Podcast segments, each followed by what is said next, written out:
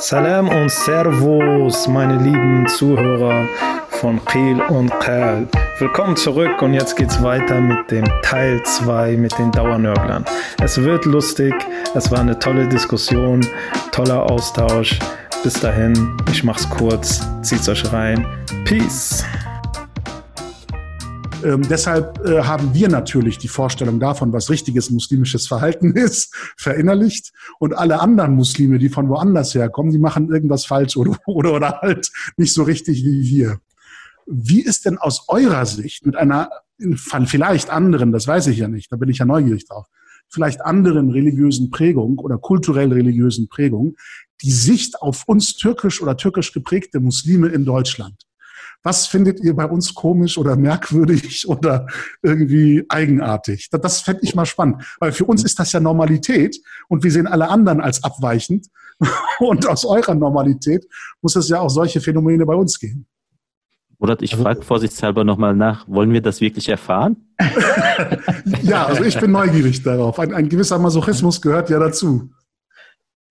Also ich würde so, ich würde mal so sagen, es gibt, es gibt, äh, es gibt verschiedene Ansichten. Es gibt einmal, um mit dem Positiven anzufangen, es gibt die Ansicht, es gibt die Ansicht, dass, ähm, dass man ähm, auf diese, da, also eine heraufschauende äh, Ansicht, dass man ähm, dieses Beispiel der türkischen Community äh, als eine organisierte Community sieht. Also um mal, um mal von, von diesen Verbandsstrukturen mal dazu an, anzufangen.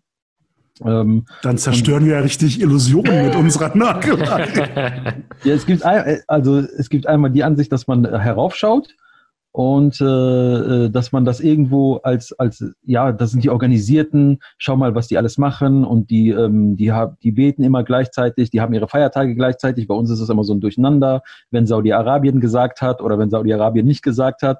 Da, da ist immer so so eine so eine Un, äh, Unorganisiertheit. Und dann gibt es nochmal die, eine andere Ansicht, dass, dass man das irgendwie gar nicht wahrnimmt. Zum Beispiel in der Diskussion um, äh, wenn es um, wenn es um, äh, zum Beispiel um, um den Eid-Beginn geht. Also dann sagt man ja, aber die Mehrheit betet. Und dann sage ich, äh, ja, aber äh, die Mehrheit feiert jetzt morgen das Eid-Gebet, ja, aber die türkische Community, das ist die Mehrheit und die, die feiern morgen nicht, als Beispiel so, dass man, ja. dass man, dass man, äh, also teilweise sogar der türkischen Community irgendwo auch so gewisse Form von Religiosität abspricht.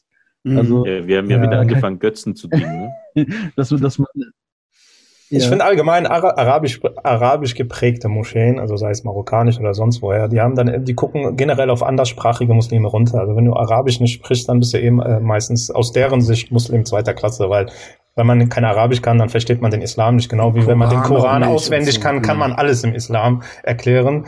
Genauso umgekehrt ist es, weil so als Arabisch stämmig geprägter Mensch kann ich nur sagen, dass, keine Ahnung, 95 Prozent der arabisch sprechenden Menschen nicht Arabisch können. Also nicht das Arabisch kennen, sondern mhm. irgendwelche komischen Dialekte und wenn es dann um, ins Eingemachte kommt, selber keinen Plan haben. Ähm, und deswegen finde ich, gibt es auch noch die Sichtweise. Aber ich wollte noch eine kurze lustige Geschichte erzählen, weil du hast ja gerade deine Geschichte erzählt äh, mit dem Fußfänger. Also ich hatte damals, da war ich schon relativ jung, als ich auch das erste Mal bewusst in einer türkischen Gemeinde beten war und ich dann nach der Fatiha so als einziger ganz laut Amin gebrüllt habe und gemerkt habe, oh, was ist denn hier los? warum, bin ich, warum bin ich hier der Einzige? Dann sind noch nicht fertig mit Beten. aber, äh, nee, aber ihr wolltet ja auch was Negatives sagen. Abdesamat hat ja mit dem äh, Positiven angefangen. Was ist denn das Negative? Ja, das Negative ist, dass also bis, also ich würde mal sagen, dass bis zu, die, zu dem Wandel, also bis zu dem Wandel der Politik in der Türkei, gab es auch nochmal eine, eine Sichtweise auf türkische Muslime, dass das äh, zum Beispiel, zum Beispiel habe ich Bekannte, die sagen, nee, da kaufe ich kein Fleisch, weil schlachten die überhaupt? Oder, mhm. ähm, oder ja, die fasten doch sowieso nicht. Also äh, man hat immer, man hat immer so eine negative Wahrnehmung. Aber, aber das hat sich jetzt auch gewandelt, indem, äh, äh indem man jetzt dahingehend jetzt auch sieht. Genau, mit dem Emil Mu'minin gibt es jetzt wieder so, so eine Sichtweise, also eine sehr große Sichtweise, dass man, dass man sagt, ja, die haben es richtig gemacht, die haben es geschafft. Die, die, ja, also mit, die soll, mit Schwert in der Hagia Sophia, ja, dann, dann jetzt stimmt's wieder. Ja, genau. wenn, wenn unsere Länder doch nur wären wie die, dann, dann gäbe es keine Probleme, yeah. etc. etc. Aber äh, äh, das Dann muss es diesen ist, Ländern ja richtig schlecht gehen, sag mal. Also ich, ich kann ja vielleicht was auch dazu sagen. Das ist ja das Absurde. Ich bin zwar türkei, türkischstämmig, meine Eltern aus der Türkei und so weiter. Ich wurde auch in türkisch ähm, geprägten Moscheen sozialisiert, äh, so dieses klassische Programm. Äh, Wochenende, Koranunterricht und so weiter und so fort. Und äh, aber ab einem bestimmten Zeit, äh, Alter, also so, ähm, das war so Abiturphase, so um die Zeit, ähm, so 16, 17, 18. Ähm, äh, ich hatte äh, zwei, drei tunesische Freunde, ähm, bei uns damals in der Hut in Leverkusen-Rheindorf. Und äh, äh, zum Beispiel zum Ramadan bin ich dann mit ihnen in die marokkanische Moschee gegangen. Und das war für mich eine ganz neue Erfahrung, weil äh, wir wissen, Ramadan, Tarawih-Gebet in der türkischen Mos Moschee, ne, 20 Rekat, äh, knallhart hanefitische Schule, ne, da gibt es nichts zu verhandeln. Innerhalb von 15 Minuten Turbo-Gebet und du bist danach so fix und fertig, als ob du irgendwie eine halbe Stunde im Fitnesscenter ähm, auf dem Laufband gewesen wärst. Ne? Und äh, dann, als ich das erste Mal in einer äh, marokkanischen Moschee war, äh, war das total eine andere Erfahrung. Gerade im Ramadan, äh, ich meine, da hat der Imam einfach angefangen zu rezitieren. Die erste Rekka äh, im Tarawih-Gebet ging so lang, wie die 20, fast äh, die Hälfte der die zehn Rakats in der türkischen Moschee. Und ich habe wirklich, als ich das erste Mal, äh, sie die beten da meistens immer nur acht Rakats, und äh, aber er rezitiert dort eine halbe Juz oder manchmal sogar noch mehr. Ja. Und äh, äh, das zieht sich. Und ich habe wirklich fast Krämpfe in den Waden bekommen, weil ich das überhaupt nicht kannte. Du stehst da einfach erstmal zehn Minuten. Und äh, das acht Records lang, also mindestens zehn Minuten, glaube ich. Mhm. Und das war für mich eine ganz neue Erfahrung, weil das war, ähm, das war eine ganz andere spirituelle Atmosphäre. Erstens, er hat sehr schön rezitiert, das war eine andere Rezitationsweise das war das, die Rezitationsweise Warsch. Das war für mhm. meine Ohren etwas ganz Neues, eine, eine ganz andere Melodik, äh, Melodie und äh, nicht dieses schnelle, äh, wie so Maschinengewehrgerattere, sondern langsam äh, und äh, das, das fand ich sehr, sehr schön. Und dann habe ich angefangen, jedes Mal, immer, jeden Tag zum Tarawih-Gebet in die marokkanische Moschee zu gehen, äh, weil das war nicht Fast Food, äh, sondern das war wirklich so zehn Gänge Gourmet-Menü, um jetzt diesen absurden Vergleich mhm. zu machen. Aber das war einfach, man hatte Zeit, man hatte seine Ruhe, man hat den ganzen Tag gefastet, hat äh, sein Fasten gebrochen und dann gehst du nicht irgendwie dein Turbo-Tarawih-Gebet machen, sondern äh, es war einfach sehr langsam, sehr spirituell und nicht dieses Hass, Hetze, äh, sich, sich, man fühlte sich nicht gehetzt. Und zwischen den Gebeten, also jeweils zwei Rakats und dann die nächsten zwei, gab es dann halt diese Gesänge. Und das war für mich auch etwas ganz Neues, die mhm. so Kassida-ähnliche kurze Gesänge. Und das war eine ganz andere Atmosphäre. Und zwischendurch gab es auch noch mal äh, ja, grüne Tee mit Nana und so, ne? Mit äh, 20 Kilo Zucker irgendwie gefühlt drin. Ne? Zucker, Zucker mit, Tee. Tee meinst du? Ja, Zucker mit Tee, genau. Und äh, dann fing ich an, jedes Jahr nur noch dorthin zu gehen, ja. zum, äh, gerade im Ramadan und auch im Freitagsgebet. Und äh, das war für mich eine ganz andere Erfahrung. Und äh, mit dieser Erfahrung und dass ich immer wieder äh, anfing, regelmäßig in die marokkanische Moschee zu gehen, gehen äh, weil der Imam auch eine sehr interessante Person war. Und äh, ich habe dann halt auch gelernt, diese Warsch-Rezitation von ihm, also diese Marokka nicht marokkanisch, aber im äh, Nordafrika. Ja, ja. Und ich habe dann halt auch die malekitische Rechtsschule mich damit auseinandergesetzt und äh, folge seitdem der malekitischen Rechtsschule. Deswegen muss ich dich, Murat, korrigieren. Du hast mich sofort äh, der hanefitischen Rechtsschule. Alle äh, werden eingewandt. Äh, genau, ne, das ist so diese typisch türkische äh, sind alles gute imperiale Gehabe. Ne? Ja, aber, aber das, das war so eine, auf ganzer Linie. Also. Aber das war, das war wirklich eine Schlüsselerfahrung für mich, ne, wo ich äh, ich habe dann natürlich im Laufe der Zeit halt natürlich auch so die Macken der marokkanischen Community auch erlebt. Ne? Zum Beispiel in dieser Gemeinde, ähm, der Imam war wirklich ein äh, toller Imam, sehr schön rezitiert und auch die Art und Weise, wie er seine Predigt gehalten hat und so. Aber irgendwann wurde der geschasst, weil er irgendwie aus dem falschen Dorf äh, äh, aus Marokko kam und die Mehrheit der Gemeinde kam mhm. irgendwie aus einer bestimmten Gegend. Und äh, da merkt man halt auch so diese Macken, die man halt nur über drei Ecken mitbekommt, weil man halt der arabischen Sprache nicht mächtig ist. Aber die Art und Weise der, der, des Gebetes, der Rezitation, hat mich damals wirklich sehr fasziniert und äh, hat mir ein, ein, einen ganz anderen Geschmack vom äh, Ramadan auch vermittelt, was für mich eine sehr positive Erfahrung war. Mhm. Also ich, ich war mal bei, äh, also ich war mal bei einer Gemeinde, die, die es geschafft hat, das Hanafitische mit den 20 Raka äh, mit dem marokkanischen Langrezitieren zu verbinden. Das war in Essen in einer afghanischen Moschee. Ja, da geht es aber bis in die frühen Morgenstunden. Die haben einfach radikal 20 Raka und dann in jeder Raka einen Juz rezitiert. Also nach, der das, nach der, auf einmal fing der an mit der neunten und dann so mit der zehnten und dann irgendwie habe ich den Nachbarn gefragt, so, wie lange beten wir? Ja, wir haben jetzt zehn, jetzt kommen noch zehn. Ich so, okay, ich bin weg. ja, das ist natürlich echt, äh, das, das sind die Afghanen, die sind natürlich hart gesotten, die die sind hart, die sind hart gesotten. Ja, aber, aber wo du das gerade sagtest mit diesen, ähm, mit dieser marokkanischen, ähm, äh, mit diesem marokkanischen, mit der marokkanischen Moschee und mit diesem, äh, mit diesem, der kommt nicht aus demselben Dorf, aber das ist also, das ist so ein Standard in der, in der, in der marokkanischen Gesellschaft, dass man sich über, über gewisse Stämme so definiert. Und dann sagt man zum Beispiel, ich bin äh, vom Stamm der Ibn Hamdun und äh, die, also die Gemeinde, glaube ich, von der du gerade gesprochen hast, sind, glaube ich, mehr eher so Ber also äh, haben berbischen Hintergrund und dann, wenn das dann halt nicht tu, passt. Tu nicht so, als ob du die Gemeinde nicht kennen würdest. Dort haben wir uns doch kennengelernt. wollte, das, das hatte ich nämlich gerade gedacht. Nein, nein, ich wollte jetzt, ich wollte sie nur nicht outen. nee, aber äh, stimmt, in der Gemeinde hatten wir uns kennengelernt. Ja, oh, mashallah. Mashallah, ähm, Bruder. Mashallah, Bruder. äh, aber ich, was, was, was ich war, was ich so meine meine persönliche Wahrnehmung war immer so, in türkischen Gemeinden äh, habe ich so nie so eine Vielfalt mitbekommen. Also, dass da wirklich mhm. meistens immer wirklich nur das Türkische gewesen ist. Und wo, wo in marokkanischen Gemeinden, da, da ist immer Hinz und Kunz und alles Mögliche ist darum gelaufen. Ja, das, das stimmt, das war, das war auch mein Gefühl. Also die Marokkaner waren viel ähm, offener, lockerer und äh, ähm, also ich habe mich da immer sehr wohl gefühlt. Also ich hatte jetzt nicht so dieses Gefühl, ah, okay, guck mal, da ist irgendwie so ein Türke unter uns oder so, ne? Sondern äh, ich war eigentlich mitten dabei und äh, äh die waren halt irgendwann halt auch so mal ein bisschen überrascht, so, ähm, dass sie gesehen haben, dass ein äh, ja aus einem türkischen Elternhaus stammender junger Mann die malikitische Rechtsschule praktiziert, während die eigenen Söhne gar keine Rechtsschule folgen, weil sie von Pierre Vogeling eine PDF runtergeladen haben im Internet und während des Gebets irgendwelche komischen Faxen machen. So nach dem Motto, nach Sheikh Albani musst du so und so beten, weil der Prophet hat so und so gebetet.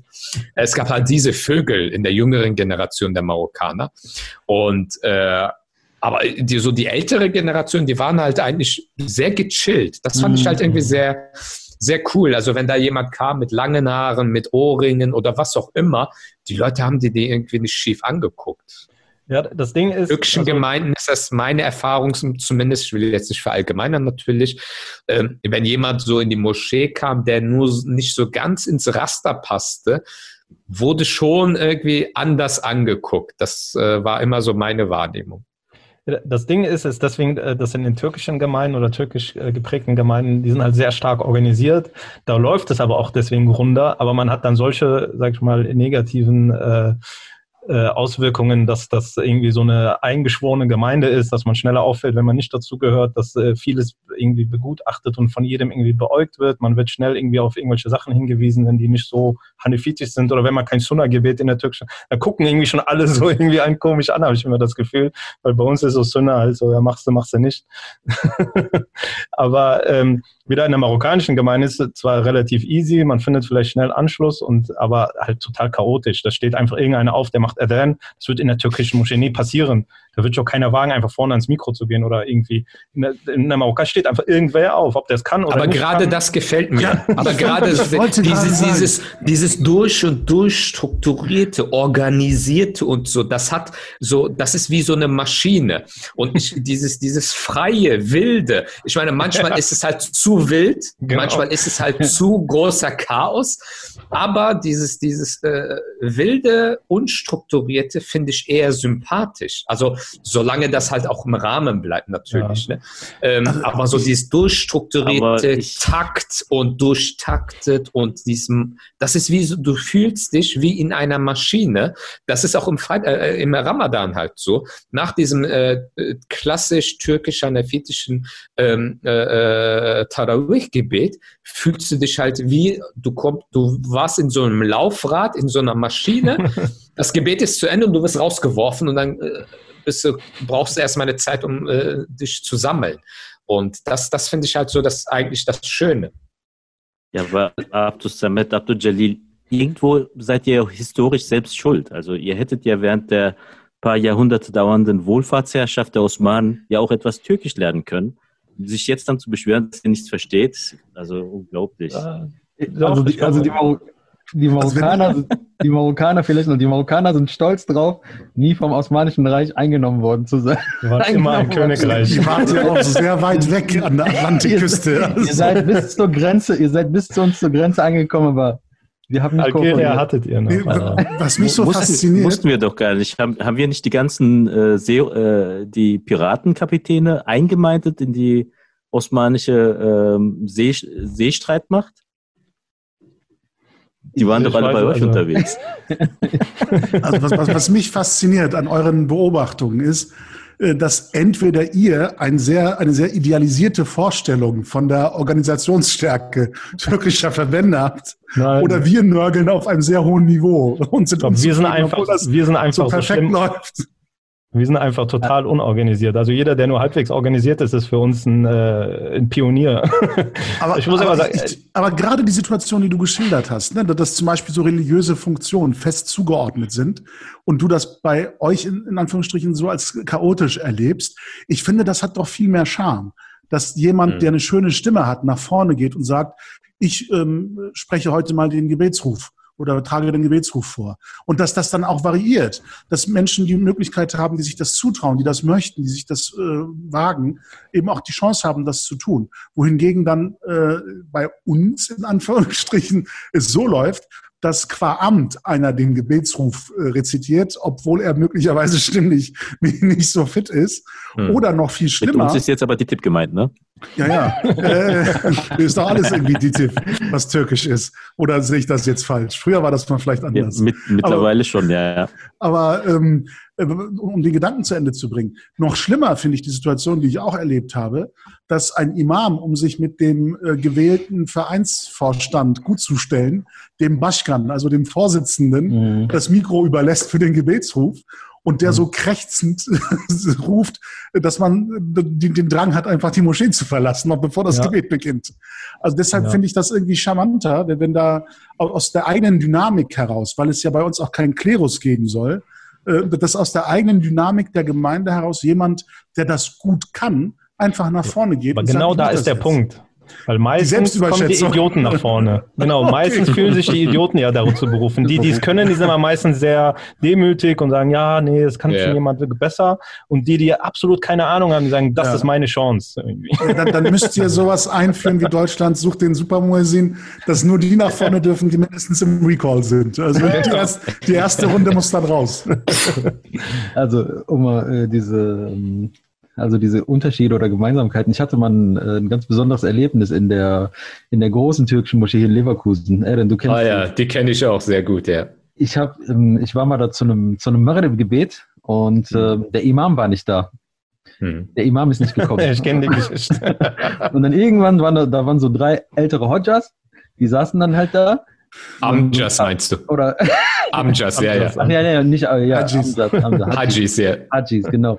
Hajis. Äh, und äh, der Imam kam nicht. Und Ja. dann irgendwann sagte einer von denen, ich weiß nicht warum, warum weil ich äh, irgendwie einen Bart getragen habe oder so, sagte der, bete vor. Ich so, äh, nein. Ich so, nein, nein, mach einer von euch, ihr seid älter, ihr seid erfahrener. Und dann der so, nein, nein, bete vor. Und dann ich so, nach so zwei, dreimaliger Ablehnung und äh, darum gebeten, dass sie das machen sollen, habe ich, hab ich dann vorgebetet. Und dann gebetet, Gebet zu Ende, Salam, Salam. Und dann auf einmal steht, der- steht der Imam da hinter uns und guckt so richtig böse. Und diese drei älteren Herren lachen den aus und sagen, wo warst du? Du bist zu spät. Und der, und der guckt mich so an und ich so, Salam alaikum. Mir war das so, mir war das so unangenehm, weil, weil ich habe ich hab den Imam in der türkischen Gemeinde immer so als sehr autoritär irgendwie wahrgenommen und so, hinten nach dem kommt gar nichts so. Und als er mich angeguckt hat, ich war, ich war durch. ja, tja, so ist das. Ne? Das ist schon eine autoritäre Person. Tja. Aber um das Verhältnis vielleicht in einem Satz zusammenzufassen, wie ich das sehe. Also ich würde lieber Wudu in der Türkei, also Abtes, um die türkische, äh, äh, ja. würde ich lieber in der türkischen Moschee machen oder türkisch geprägten Moschee und das äh, Tarawih-Gebet lieber in der marokkanischen. So. um das so. Ja. Sind die Waschräume so schlecht in den marokkanischen Moscheen? Leider. Naja, viel mit Waschen hat es nicht mehr zu tun. Also. Oh je. aber, aber, ich denke, es, es, gibt doch mal diesen Spruch, die, der Glaube kommt von der Reinheit oder irgendwie sowas. Das ist dann eher. Äh also, wo du immer zu Hause machen und so in die Moschee. Genau. Das ist immer eine gute Regel großen, bei. Ich war mal in der großen Moschee in Paris, äh, die auch hm. so nach marokkanischem Stil, also nach, nach diesem andalusischen Stil aufgebaut ist. Und äh, da sehr kam. schöne Moschee auch. Ja, also die Moschee ist sehr schön, aber die Waschräume sind ich weiß nicht, ob ihr die besucht habt, aber die waren. Ja, wir waren dort. Dann kam irgendein Franzose, so ein Tourist kam da rein und hat mich nach dem Waschraum so, keine Ahnung, haben die, glaube ich, nicht. Musste, glaube ich, rausgehen, irgendwo drauf. Irgendwo draußen Damit er das nicht sieht. Weil mir das immer, zur Tankstelle. Ja, aber dann kennt ihr die Zustände nicht, die ich erlebt habe, äh, als äh, noch die Baugeschichten in der Großmoschee in Köln vorangegangen sind oder vonstatten gegangen sind. Da gab es ja diesen provisorischen Gebetsraum ähm, direkt. Ich war mal da, ja. Warst du da, ne? Ja. Da äh, kommt man ja auch im Grunde rein, läuft an den Waschräumen vorbei und kommt dann in den Gebetsraum. Und eine Zeit lang roch das da wirklich so eine Mischung mhm. aus äh, Schimmel und Abwasser, wo man dann denkt, Leute, also ähm, wir predigen immer Reinheit und, und Sauberkeit und Achlak und, und all das ähm, und äh, verbinden auch körperliche Reinheit mit geistiger Reinheit und so etwas und dulden dann solche Entwicklungen. Das, das passt irgendwie vorne und hinten nicht. Ähm, und ähm, ich weiß nicht, woher diese Widersprüche dann kommen. Ja, das ist. Ja, ich verstehe es auch nicht. Also ich verstehe das gerade, wie Jelly gerade sagte, äh, das mit dem mit den äh, Waschräumen in türkischen Moscheen ist noch, ist noch mal ein ganz an, also ein ganz ganz anderes Level. Also ja, auf jeden Fall. Aber äh, in der Hinsicht, die bosnischen Gemeinden haben da auch den Vogel total abgeschossen. Also da hat man, holt man immer den Highscore, also was das angeht. Ja, ja. Creme de la Creme. Wir hatten, wir hatten tatsächlich mal eine Idee, ähm, die haben wir noch nicht umgesetzt. Ich, ich bin jetzt einfach mal so verwegen und plauder den aus. Vielleicht kann man das ja in einer größeren Runde verwirklichen, wenn die Corona-Zeiten vorbei sind. Wir hatten echt mal die Idee, mit äh, so einer GoPro-Kamera auf der Stirn äh, mal Moscheen zu besuchen und Punkte zu vergeben. Für Waschraum, für Teestuhl, für Gebetsraum. Das haben wir mal. Die, die Qualität der Rezitation des Imams. Genau. Und zum Beispiel auch den Zustand der Schuhaufbewahrungsvorkehrungen und so weiter. So, so und äh, Sockendichte und so weiter. So, so Kategorien, in denen dann Punkte vergeben werden. Und äh, Geruch, Geheiß, Geruch Geheiß, des Teppichs. Ja, Geruch des Teppichs, Geruch der Waschräume und so weiter. Das bekommt dann immer Bewertung und am Ende schneidet dann halt die Moschee in dem Jahr ab, äh, als, als Preisträger ab, äh, der eben den Highscore da hat. Und ähm, das, das, das müssten wir irgendwie mal realisieren, finde ich. Das wäre ein Ansporn äh, für, für ja. viele Gemeinden, sich ein bisschen rauszuputzen und gleichzeitig ein Service an äh, bundesweite Muslime, die unterwegs sind und mal einen Gebetsraum suchen, wenn sie irgendwo fremd in der Stadt sind. Ja, Dann könnten sie sich so einen Highscore mal an, abgucken. Murat, damit hätten wir tatsächlich die Zutrittsverbote zu Moscheen dann auch noch komplett. wollen wir nicht zusammen als Dauernörgler und Kilkal Podcasts, wollen wir das nicht mal äh, als Projektantrag auf den Weg bringen und noch mehr Geheimdienstgelder abgreifen, um, um, das, um das umsetzen zu können? Also, wo, wo, wo könnte man denn dafür Geld bekommen? Bei Soros oder? Also, also Source ist immer gut. Verfassungsschutz, würde ich jetzt mal sagen. Ne? Dann hätten wir ja gleichzeitig die Möglichkeit, über Besucherstrukturen und so weiter zu berichten. Ne? Ja, ja genau, glaub, so V. Ja, ja. V-Leute. Über ein KGB und äh, publizieren über. Beim Mossad, BND so. und so weiter sind wir ja schon unterwegs. Das, das wird uns ja zugeschrieben. Müssen wir uns jetzt halt nach neuen Quellen umschauen. Der, der marokkanische Geheimdienst, der ist sehr stark. Also. Das, das hört sich aber nicht überzeugend dazu kann, dazu kann ich jetzt überhaupt nichts sagen, Gott sei Dank. Sagt ja, auch nicht so. Ich wollte noch ein paar Mal nach Marokko fliegen. Nein, ich habe den als stark, also als. Äh, ja, ich habe ja nichts gesagt. Stolz. Äh, apropos nach Marokko fliegen, ähm, wenn ich das jetzt fragen darf, ohne dass das zu persönlich wird in eurer Biografie. Wie, wie, ist der Bezug zu Marokko als in Anführungsstrichen Heimatland? Also wart ihr häufig dort? Habt ihr viele Erinnerungen daran? Oder ist das eher eine touristische Geschichte? Willst du anfangen oder? Fang, also wie du mal, also ich fange jetzt einfach mal an, um bevor wir ganz hin und her, wer fängt an? Äh, Marokko. Es, es scheint äh, eine schwierige Geschichte zu sein. nee, ist eigentlich. ich habe da eigentlich sehr positive äh, Verbindungen im Großen und Ganzen. Also ich bin da, also klassisch wie viele marokkanische Familien in Deutschland sind wir da jeden Sommer sechs Wochen von vom äh, letzten Schultag bis zum Montag früh irgendwie waren wir in Marokko und dann irgendwie so krass, dass ich in der Schule die ersten Tage nur Arabisch gesprochen habe, weil ich die deutsche ja, Sprache so, so ähnlich wie bei vielen türkischen Gastarbeiterfamilien. Genau, und äh, haben da sechs Wochen Alltag gelebt. Also das war jetzt kein Urlaub, sondern man äh, taucht da irgendwie in den Alltag ein. Deswegen habe ich da schon eine starke Bindung zu. Heute würde ich jetzt sagen, ist jetzt ich habe da mehr Bindung zur Kultur, zum Land, zum Islam, zu vielleicht den einen oder anderen Familienangehörigen, der da noch lebt, obwohl das auch nicht mehr so krass ist. Aber ich fühle mich jetzt, ich sage immer, wenn man, wenn man zu mir sagt, bist du 100% Marokkaner, würde ich sagen, nee, bin ich nicht. So, also bin ich Marokkaner, so wie man sich einen Marokkaner aus Marokko vorstellt, da habe ich sehr wenig mit zu tun.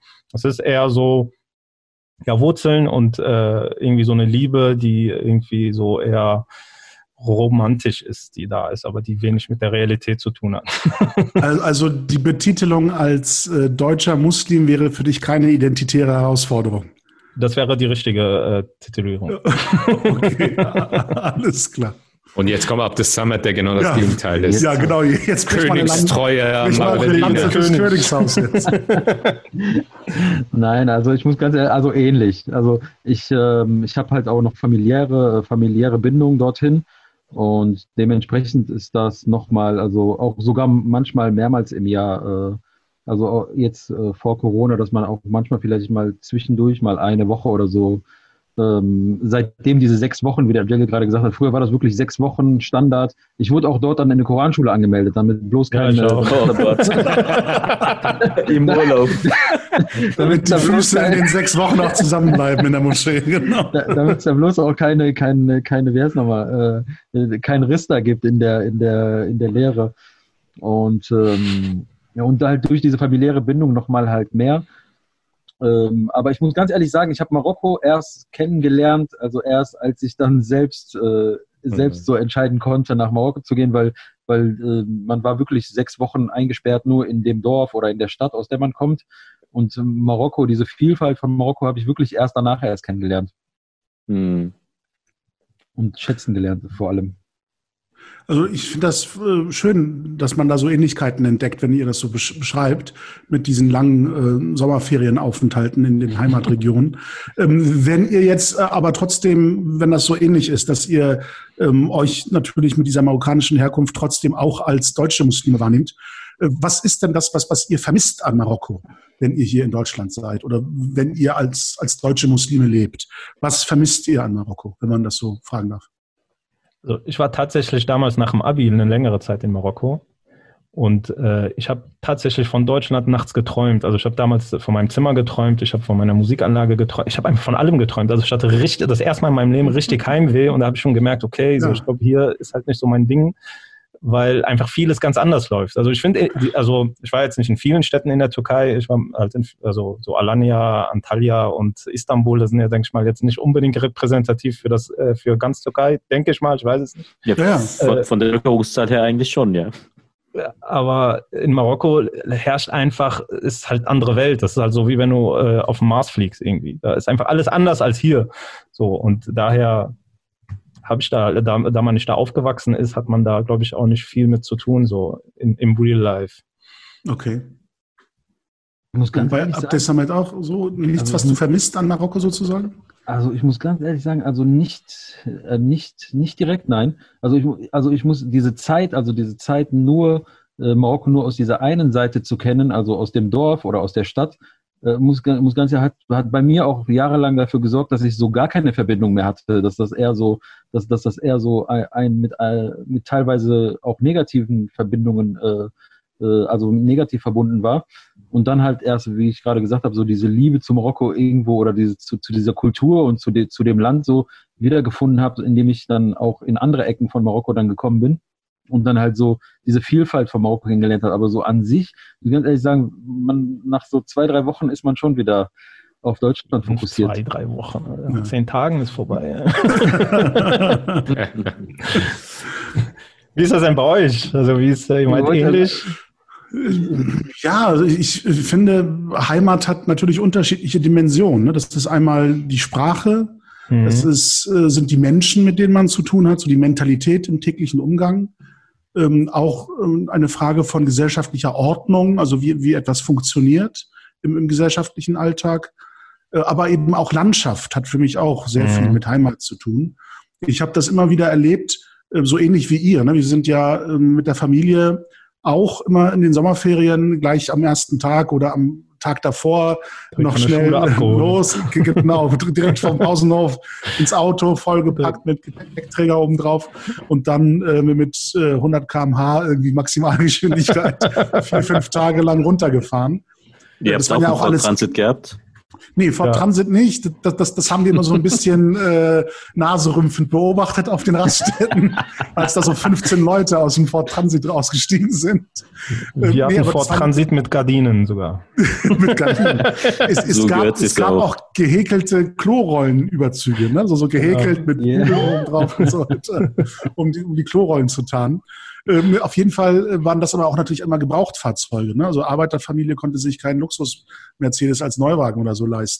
Dann musste halt die ähm, technischen Kompetenzen des Vaters ausreichen dass dann halt äh, ein Opel Rekord oder so, so ein Ford Granada oder Ford Taunus Ford Granada, ja. äh, dann eben halt auch ausreicht, ne? dass das äh, die Strecke schafft ohne liegen zu bleiben. Ähm, ja, und dann tuckerten wir dann halt runter. Ich erinnere mich noch, dass das so bis Österreich mit den Autobahnen alles ganz äh, gut lief. Und danach so Jugoslawien waren dann eher so diese Landstraßen. Und Bulgarien. Eine Spur äh, in jede Richtung. Und ähm, bis dann irgendwann zwischen Zagreb und Belgrad auch der Autoput in Jugoslawien mhm. ausgebaut war. Das war dann so eine Erleichterung. Und ähm, die Landschaft hat sich dann so nach Belgrad, im, im damaligen südlichen Jugoslawien, Nischpirot waren das, glaube ich, so die Städte, mhm. hat sich langsam verändert und, und hat sich so in Richtung dessen verändert, was man als Türkei wahrgenommen hat. Mhm. Und in Bulgarien, da musste man ja, das war ja Warschauer Paktstaat damals noch, da wurde der Pass an der jugoslawisch-bulgarischen Grenze gestempelt mit einem äh, Datum und, und, Zeitangabe. Und man musste binnen 36 Stunden im Kapukule, also auf der türkischen Seite, wieder raus aus dem Land. äh, und durfte nur an bestimmten Stellen halten und, und die Raststätten. Durfte nicht mit, nach Sofia reinfahren und so. Genau, die, die mhm. Raststätten mhm. und einige Ausfahrten waren mit Panzersperren äh, verbaut, damit dieser äh, NATO-Nachbar mit seinen Leuten äh, eben durchfährt äh, in möglichst kurzer Zeit. Und als man dann halt so Kapukule, so heißt halt der Grenzübergang dort, das gesehen hat, da, da fing dann so diese Nostalgie an und diese Vorfreude und dann diese Strecke zwischen Edirne, dieser größeren mhm. Stadt nach der Grenze, und Istanbul wollte dann irgendwie überhaupt nicht enden. Das waren so, ich glaube, 100, 200 ja. Kilometer oder sowas. Und trotz eben vier Tage Strapazen war das im Grunde die anstrengendste Strecke, mhm. weil du fast schon da bist, aber es immer noch Stunden dauert, bis du wirklich da bist in Istanbul. Und ähm, für mich hat eben diese Landschaft ähm, viel mit, mit äh, Erinnerungen zu tun und mit Vermissen zu tun. Auch die Ägäusküste, wo dann äh, meine Familie väterlicherseits gelebt hat. Also wir hatten das große Glück, dass wir nicht an einem Ort dann gebunden waren, äh, familiär, sondern eben viele Angehörige in unterschiedlichen Städten und Regionen besuchen konnten. So habe ich es eben auch nach Ankara mal geschafft oder nach Adana, also Zentralanatolien, mhm. dann Südostanatolien und vor allem eben Manisa, Izmir, die ganze Ägäisregion.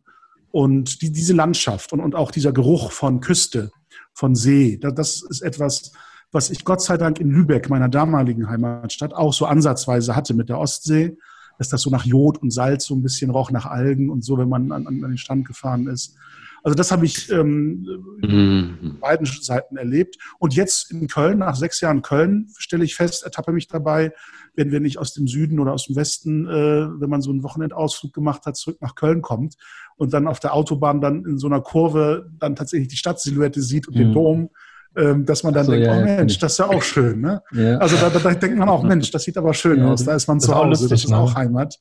Ähm, also das sind so Geschichten, die ich erzählen kann.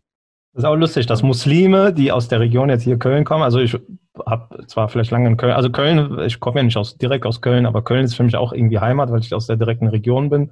Und äh, dass Muslime, die aus dieser Ecke einfach kommen, immer den Dom sehen, also eine, ja, eine Kirche ja. sehen, sich dann zu Hause ja. fühlen, ist auch immer, ist irgendwie sehr schön. Ja, das, ich, ich finde das spannend, dass so ein Kulturgut von der religiösen Bedeutung ähm, losgelöst auch etwas so Gemeinsinnstiftendes haben kann. Mhm, ne? Dass man ja. das einfach als äh, Anker, als, als so heimatlichen Anker wahrnimmt. Das, das finde ich ganz spannend und auch ganz schön, weil ja. äh, das verbindet ja auch über religiöse Grenzen hinweg. Interessant ist aber, dass, dass gerade das, äh, das höre ich irgendwie auch bei dir jetzt raus, Mulat, dass gerade der Aspekt des Menschlichen nicht unbedingt eine große Rolle gespielt hat. Also ähm, zum, zumindest auch bei mir war wie Kultur, Landschaft, also besonders, ähm, ich komme ja auch aus einer, also meine Eltern kommen aus einer Gegend aus der Türkei, die ähm, gesättigt ist mit Grün und Blau in allen Farbtönen, also Wälder, Meer, ähm, paradiesische Zustände für äh, also es ähnelt den äh, Paradiesschilderungen im Koran. ähm, und da ver verbringt man halt, halt, einfach gern seine Zeit. Aber es war doch eher einerseits die Landschaft dort, äh, für mich dann auch Kultur, insbesondere auch in Istanbul. Ich habe mit 14 oder 15 Jahren ähm, meine Akbil gehabt. Das ist diese äh, Stempelchip äh, für die äh, für, für Metro und Bahn dort äh, damals gewesen. 14 oder 15 habe ich meine Akbil gehabt und durfte dann schon alleine meine Runden in Istanbul drehen und äh, habe dann auch sehr viel Zeit in Eminönü in, in der Altstadt und so weiter verbracht. Ähm, manche, manche Viertel tatsächlich wirklich Straße für Straße äh, begangen äh, und auch, äh, auch das eine oder andere Kuriosum entdeckt, ähm, Beol und so weiter. Ähm, aber der Aspekt, das Menschliche war für mich so eher ein Punkt gewesen, äh, so wenig wie möglich, um mit einem schönen Gefühl wieder zurückzukommen. Äh, weil da fand irgendwie nicht, ähm, das war auch so dieser Widerspruch, also die Erwartung, die zum Beispiel, also bei mir war ja schon mein Großvater hier in Deutschland äh, und dann auch meine Eltern, ähm, die sind eher für das Menschliche dort gewesen, also auch äh, Verwandtschaftsbeziehungen und so weiter, aber es war ähm, der Umstand, so jeden Abend ähm, durch, durchgehend zu einem anderen, bei anderen Verwandten zu sein äh, und dann drei Abende später wieder bei denen. Ähm, irgendwann wurde es für uns Kinder halt langweilig. Das war dann noch der Punkt, wo ich dann halt alleine losgezogen bin, äh, weil ich einfach keine Lust mehr hatte auf, die, auf diese Verwandtschaftsbeziehung, mhm. äh, Besuche. Aber das war halt für unsere Eltern- und Großelterngeneration äh, überhaupt der Grund, diese Reise anzutreten. Also da hat sich schon gezeigt, dass da aufgrund der Sozialisation und auch, weil wir halt auch diese, äh, wir sind halt mit den Onkels und mit den äh, äh, anderen Älteren in der, im Dorf und so weiter halt nicht zusammen aufgewachsen haben, nicht zusammen die Schule besucht. Und dann haben wir halt nicht die, dieses Bedürfnis gehabt, dann möglichst jeden Abend in dieser Gemeinschaft zu verbringen. Ähm, das war so eher der Punkt, der nicht unbedingt äh, das Highlight für uns gewesen ist, also für die Kinder in der Familie. Also da haben wir dann aber auch äh, relativ früh auch angefangen, das äh, zu kompensieren, dann halt mit der kulturellen Seite. Und da muss ich sagen, ist auch eher die Bindung ähm, auch zur Türkei entstanden. Also über die Landschaft, über, über die Natur und ganz viel auch über äh, die Möglichkeit, auch Zugang zu dieser Kultur zu finden, über historische Gebäude, auch die Informationen, die man dann darüber erhalten hat ähm, und äh, auch in eine ganz andere Welt eintauchen zu können wenn man sich diese Landschaften und auch diese äh, Bauwerke angesehen hat.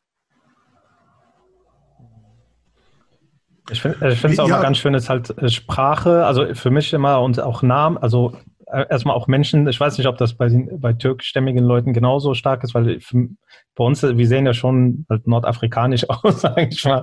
Und wenn du dann irgendwie in Marokko bist und alle sehen aus wie du, ist das auch mal irgendwie ein positives Gefühl. und du siehst nicht immer der, ach guck mal, da kommt der Lockenkopf oder ja, guck mal, da ist der Dunkle oder wie auch immer. Also immer so rauszustechen wie so ein bunter Hund. Und mal einfach so, okay, wir sind alle gleich hier. Das ist auch immer sehr schön. Äh, und Erin, Wie hast, ist deine Beziehung zur der Heimat deiner Eltern? Hm. Ähm, also ich, ähnlich wie bei euch natürlich, sechs Wochen Vollprogramm mit Auto runterfahren, Ford Granada damals und Opel Rekord hatten wir, glaube ich, eine Zeit lang. Ähm, also die Fahrt alleine war schon super äh, spannend für uns damals, für mich und meinen Bruder. Ähm, wir sind damals äh, in Istanbul äh, die Hälfte der Ferien haben wir in Istanbul verbracht. Äh, Istanbul ist natürlich klar, äh, Riesenmetropole, hat seine faszinierenden Seiten natürlich, aber ehrlich gesagt, so nach zehn Tagen hat man, will man eigentlich nur noch flüchten, weil die Stadt so riesig, laut und so chaotisch ist für jemanden, der in dieser Stadt nicht längere Zeit gelebt hat. Also wenn du, wenn du äh, Köln als Großstadt siehst und dann aber Istanbul erlebst, da liegen halt Welten dazwischen. Und äh, mhm. es ist eine äh, faszinierende Stadt, äh, es ist ein magischer Ort, aber ähm, für jemanden, der da halt äh, nicht lebt, ist es äh, zumindest für mich sehr anstrengend auf Dauer. Aber was, was ich halt sehr, sehr schön fand, war immer die Zeit im Dorf. Äh, also das äh, Heimatdorf meiner Eltern, äh, das ist im das Dorf heißt auch Güvercinlikköye. äh, äh, das ist im Südosten ähm, der äh, Nordosten der Türkei, äh, zwischen Gümüşhane und Bayburt. Das ist so ziemlich in der Mitte und liegt auf 1800 Meter Höhe. Und ähm, eigentlich sind da nur ein paar Hütten. Also im Sommer ist da halt ein bisschen mehr los, weil äh, viele Menschen, also viele aus der Verwandtschaft, die in Istanbul leben, halt ähm, die Sommermonate halt im Dorf verbringen, weil das im Sommer dort halt sehr, sehr schön ist. Also die Luft ist äh, äh, einfach Hammer, das Essen, die Ruhe, man kann wandern, überall grün, Hügel und äh, ich habe Engin letztens mal ein Video geschickt, da gab es irgendwie so, so ein Video von unserem Dorf mit so einer Drohne und so weiter, hat jemand aus der Verwandtschaft irgendwie gedreht und auf YouTube gestellt. Den, und Engin meinte dann so, äh, was ist das denn? Da ist ja nichts. Aber ich verbinde damit halt sehr, sehr viele Kindheitserinnerungen. Mhm. Ich, meine Großeltern, damals, als wir klein waren, für uns war die, die Zeit, äh, die wir in, in, den Sommerferien im Dorf verbracht haben, war für uns Kinder einfach, äh, das war einfach Abenteuer, weil dieses Dorfleben und äh, man ist dann morgens äh, mit den Cousins und den Cousinen sehr früh aufgestanden. Da gab es halt diese Ochsenwagen, äh, von Ochsen äh, gezogenen Wagen, wo man dann drauf saß und dann ist rausgefahren auf die Felder äh, die äh, Älteren haben dann auf den Feldern den ganzen Tag gearbeitet. Wir Kinder haben da drum gespielt. Äh, mittags gab's dann halt, äh, wurde dann also Essen zubereitet, Tee gekocht und so weiter auf so einem Feuer.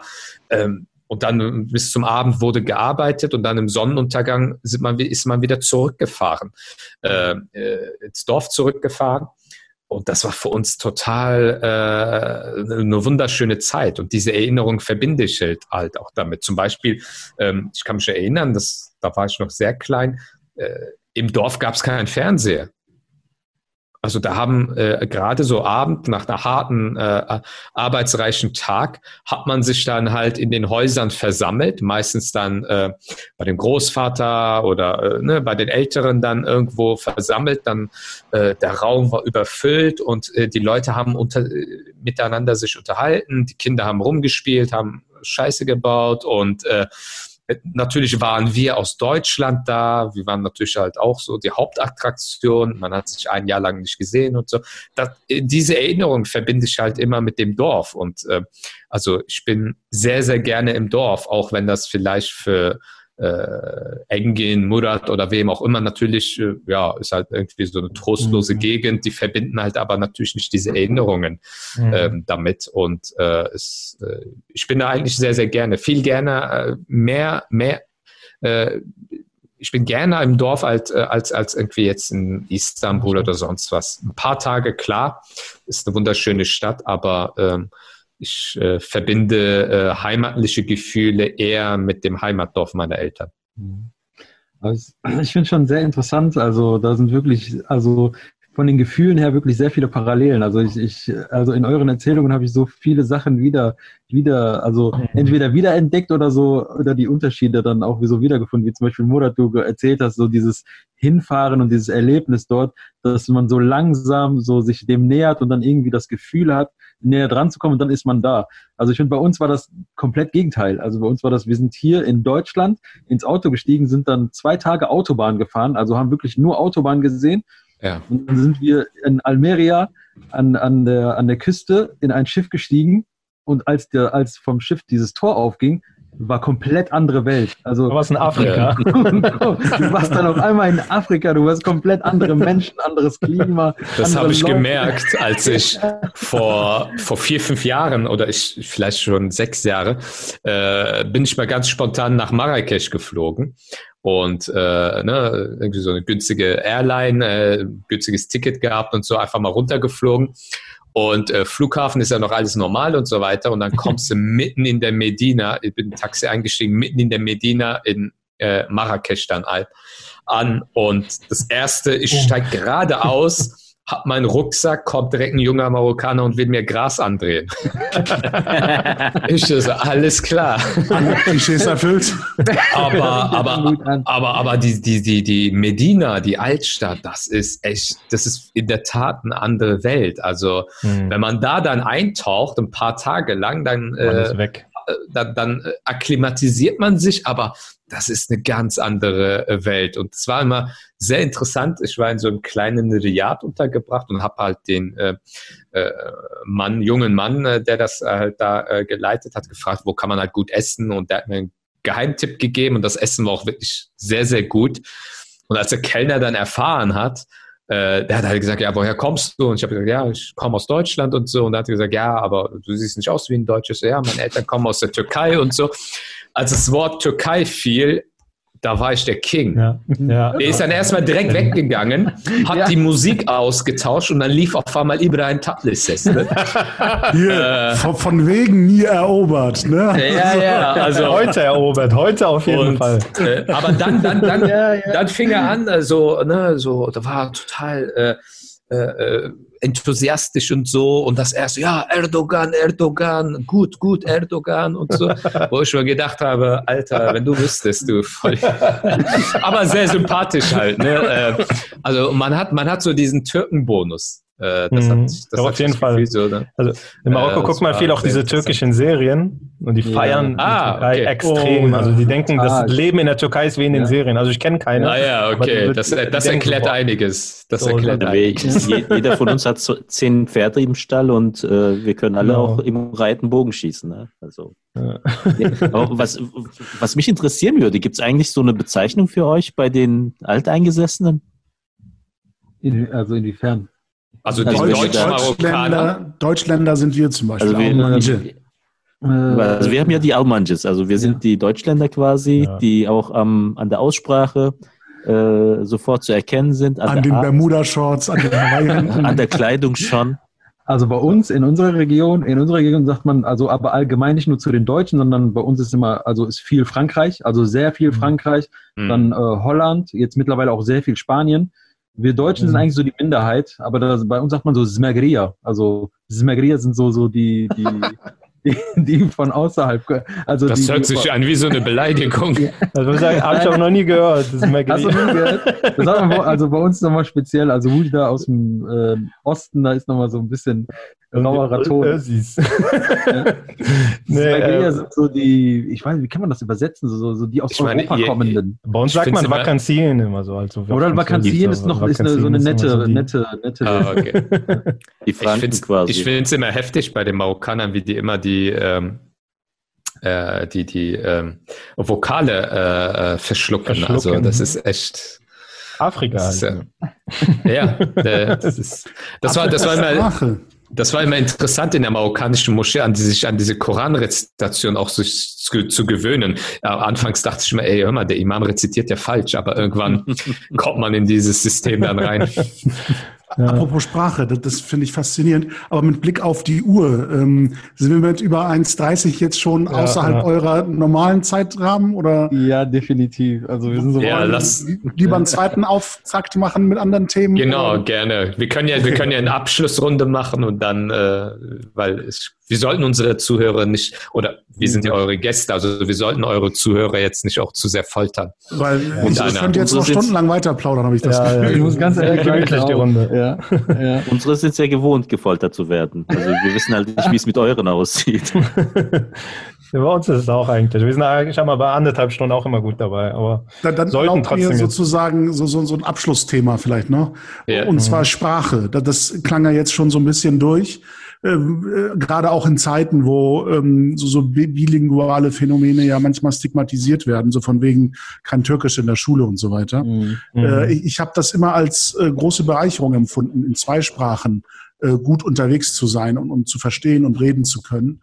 Und ähm, was ich aber interessant finde, ist, dass ich ähm, bei türkischen Texten, vor allem wenn es ähm, äh, Lyrik ist, also, also so Gedichte und, und ähnliches, in der türkischen Sprache das Gefühl habe, emotional intensiver berührt zu werden durch türkische Formulierungen, dass ich zum Beispiel manchmal das Gefühl habe, bei bestimmten äh, Gedichten oder, oder, oder Versen von ähm, türkischen äh, Lyrikern, dass ich manchmal aufgrund der Beschreibung der Gefühle in diesem Text selber äh, so, so ein Kloß im Hals bekomme oder, oder melancholisch werde und so weiter. Also es gelingt diesem türkischen Text, mich emotional zu berühren, wohingegen ich beim deutschen Text immer fasziniert bin, das ist vielleicht auch die Schädigung als Jurist, ähm, wie, wie präzise so Argumentationen und Begründungen und Schlussfolgerungen formuliert werden können. Also wenn ich zum Beispiel einen sehr gelungenen Urteilstext lese von irgendeiner höchstrichterlichen ähm, Stelle, dann bin ich häufig fasziniert, wie, wie, wie akkurat da sprachlich beschrieben werden kann, mhm. die, die Wertung eines Lebenssachverhaltes oder einer Tat oder einer Handlung und so weiter. Also das berührt mich dann eher auf rationaler Ebene oder fasziniert mich auf rationaler Ebene. Denn wenn ihr jetzt aus euren Erfahrungen äh, vielleicht etwas Ähnliches schildern könnt, was ich zum Beispiel, ich habe ich hab neulich so einen YouTube-Clip, ich glaube von den Datteltätern gesehen, ähm, wo eine Gruppe von arabisch äh, sprechenden jungen Menschen ähm, einen anderen Menschen, den sie nicht sehen, sondern nur hören, Kopfhörer, ähm, erraten müssen, welchen arabischen Dialekt der spricht, also aus welcher mhm. Region der kommt. Und ähm, das, das fand ich so faszinierend. Als eine Marokkanerin sprach, hatte sie dann plötzlich diese Floskel bien sûr im Arabischen. Mhm. und, mhm. und da, da wurde sie dann entlarvt, als aus Marokko kommend mhm. oder einen marokkanischen Dialekt sprechend. Ähm, wie ist zum Beispiel aus eurer Wahrnehmung dieses Phänomen? Also hat Sprache für euch so etwas wie, wie heimatliche Bedeutung oder ein Zuhause sein als Gefühl? Oder was verbindet ihr mit der arabischen Sprache oder möglicherweise auch mit dem französischen Einfluss? Habt ihr da bestimmte Gedanken? Also das fände ich sehr spannend. Also ich, äh, also ich muss ganz ehrlich sagen, ich fand's, ich fand gerade, also man muss, man muss sagen, dass ähm, gerade beim Arabischen, äh, wie, wie du gerade auch ähm, am Ende ähm, gesagt hattest, dass es halt äh, nicht, also dass in vielerlei Hinsicht nicht mehr das Hocharabisch gesprochen wird, also so im normalen Standardgebrauch, dass das Hocharabische eher so eine, so eine, so eine Sprache ist für Nachrichten und für, für Bücher und für, für Zeitungsartikel. Und so im Alltag so ähm, eher so Derija, bei uns sagt man Derija gesprochen wird, so dieser ähm, dieser Slang. Und ich habe bei uns halt, äh, also das Phänomen, also wir, also aus der Ecke, aus der ich aus Marokko kam oder komme, ähm, wir wurden immer ent, entlarvt durch gewisse Wörter. Also zum Beispiel, wenn ich Wah gesagt habe, was so Ja bedeutet, so dann wusste man direkt, ah, du kommst aus Wujda. So, also mhm. das war dann schon so, so, man ist dann schon so, so ja. aufgefallen. Also ich komme ja so aus Zentralmarokko, aus Meknes, also in, aus, der, aus der Nähe von Fes. Das ist ja Türk, in Türkei sehr bekannt. Kann ich gleich auch mhm. kurze Anekdoten dazu teilen. Aber meine Frau ist halt auch aus Wujda und äh, ich merke halt sprachlich, dass das äh, da schon krasse Differenzen gibt und Unterschiede. Ganz andere Baustelle. Ja, ja. Und dann denke ich so, what? Was sagt, wie heißt das bitte?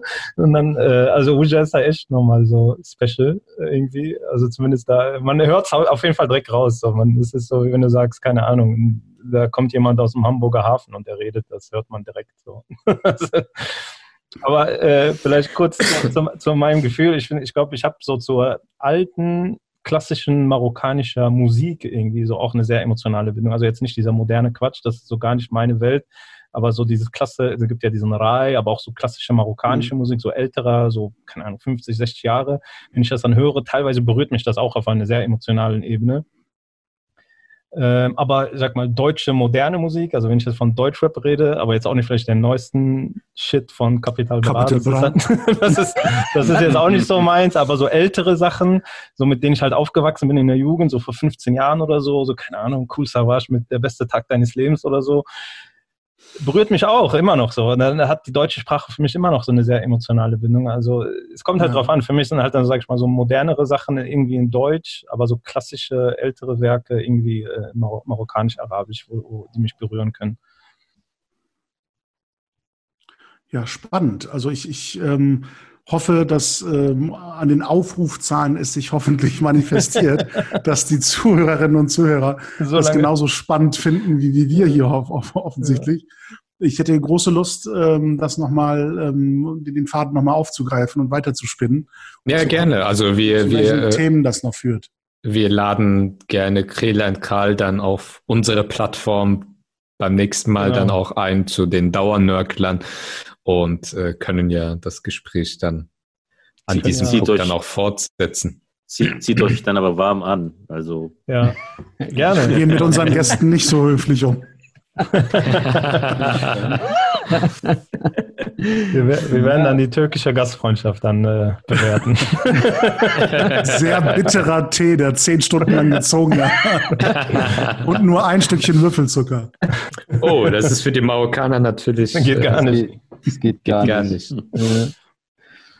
Ja, ja. Ähm, vielen Dank, dass wir dabei sein durften. Ja, sehr, sehr nett gewesen. Danke, ja, dass ihr da wart. Danke, dass ihr da wart, hat uns sehr gefreut. Also ich muss ganz ehrlich sagen, ich könnte jetzt nochmal genau dieselbe Zeit äh, nochmal mit euch verbringen. Nur wie du vorhin auch schon angemerkt hast, so ich glaube, sollen die Zuhörer erstmal das genau äh, sich erstmal das äh, wenn ich wenn ich jetzt hier in diesem Studio weil wir sitzen ja in LA in dem Studio von Dr. Dre äh, da darf man leider nicht rauchen ansonsten könnten wir gerne weiterreden ich muss die, äh, leider. Die Jungs aus Kampen sind auch nicht mehr das, was sie waren. äh, nee, nee, die, die waren früher halt die Rebellen und. Äh, Hält sich aber, an Rauchverbote, wie assimiliert. ja, es ist. LA ist nicht mehr das, was es mal war, weißt du. Ja. Also. Also ich würde vorschlagen, wir drücken jetzt gleich auf den Stopp-Knopf und äh, machen danach noch genau. einen neuen Termin klar und jeder geht seinen ähm, ja, Bedürfnissen nach. und äh, ich bedanke mich nochmal ganz herzlich. Vielen Dank, äh, dass ihr bei uns wart. Und ja, die Jungs und Männer oder Männer und Jungs, wie auch immer ihr genannt werden möchtet, könnt ihr bei Dauernörgler äh, weiterhin hören. Sehr spannende Themen. Ähm, ich kann es äh, von meiner Seite aus auch nur empfehlen. Es ist immer wieder unterhaltsam, euer Podcast und sehr lehrreich auch teilweise und es gibt immer neue Einblicke. Also von daher auf Don äh, Dauernörgler, auf Spotify, ihr seid auf Instagram auch aktiv und ich glaube auf allen anderen Apple-Plattformen, wo man Podcast hören kann, findet man euch genau. auch. Also dieser und Apple Podcast und was es da alles so gibt. Ja, klickt einfach mal rein. Vielen Dank und äh, würde jetzt einfach auf Türkisch Assalamu alaikum sagen. Bis bald. alaikum salam. Alaikum salam. ciao, ciao. Bis zum nächsten Mal. Bis zum nächsten Mal. Tschüss.